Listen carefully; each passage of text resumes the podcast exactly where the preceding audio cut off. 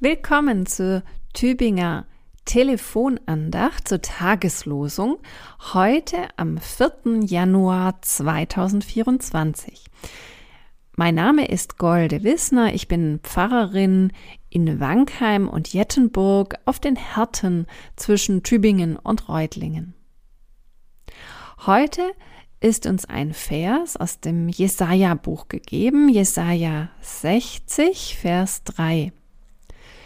Die Völker werden zu deinem Lichte ziehen und die Könige zum Glanz, der über dir aufgeht. Ja, noch sind die Häuser und die Straßen geschmückt mit vielen Lichtern und glitzernder Weihnachtsdekoration. Wir Menschen brauchen Licht, besonders in den dunklen Tagen. Aber was ist das für ein Licht, von dem hier die Rede ist? Und nicht nur hier, die Bibel ist ja voll von Lichtsymbolik. Immer wieder wird von Gottes Licht gesprochen. Und in den Kirchen ganz besonders oft an Weihnachten und an Ostern. Ja, und hier genau in dieser Stelle im Jesaja-Buch, da geht es um die große Sehnsucht danach, dass alle das Licht Gottes sehen, das über dem Tempel in Jerusalem aufgehen wird. Ein Bild, das denen, die noch im Dunkeln sind, noch verschleppt, noch im Krieg, Hoffnung geben soll. Ein Bild, das auch heute Aktualität besitzen kann. Ja, die Sehnsucht des Propheten war, alle sollen kommen und staunen, sogar die Könige, die Mächtigen aus anderen Völkern, alle Mächtigen dieser Welt. Denn dieser Gott ist ja der Schöpfer der ganzen Welt und damit auch aller Menschen und aller Völker.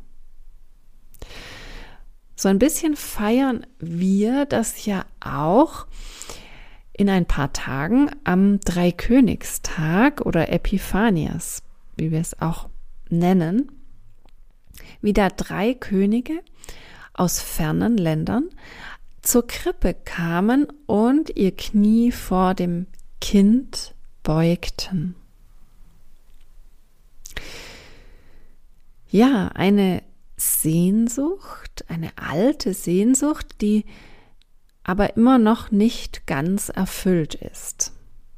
Immer noch gibt es viel Uneinigkeit, gibt es viel Dunkelheit auf der Welt. Martin Luther King sagte, du kannst Dunkelheit nicht mit Dunkelheit vertreiben, du kannst sie nur mit Licht vertreiben. Du kannst Hass nicht mit Hass vertreiben, sondern Hass nur mit Liebe vertreiben. Martin Luther King war ja ein Kämpfer gegen Rassismus und für die Menschenrechte. Für die Rechte also, die sagen, alle Menschen sind gleichwertig. Männer, Frauen, Weiße, Schwarze, Junge, Alte, alle sind gleich viel wert, alle haben die gleiche Würde. Und er kämpfte, aber er kämpfte ohne Gewalt, aber oft in zivilem Ungehorsam.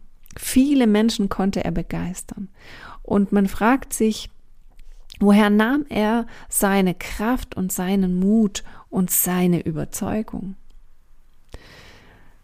Als Christ kam seine Haltung aus seinem tiefen Glauben dass Christus das Licht der Welt ist. Ein Licht, das für alle gleichermaßen scheint, ein Licht, das Dunkelheit und Hass vertreiben wird. Und mit diesem Licht der Hoffnung wünsche ich Ihnen einen gesegneten Tag.